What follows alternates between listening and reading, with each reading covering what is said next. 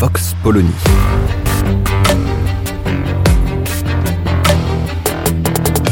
L'actualité vue par la directrice du magazine Marianne, Natacha Polony.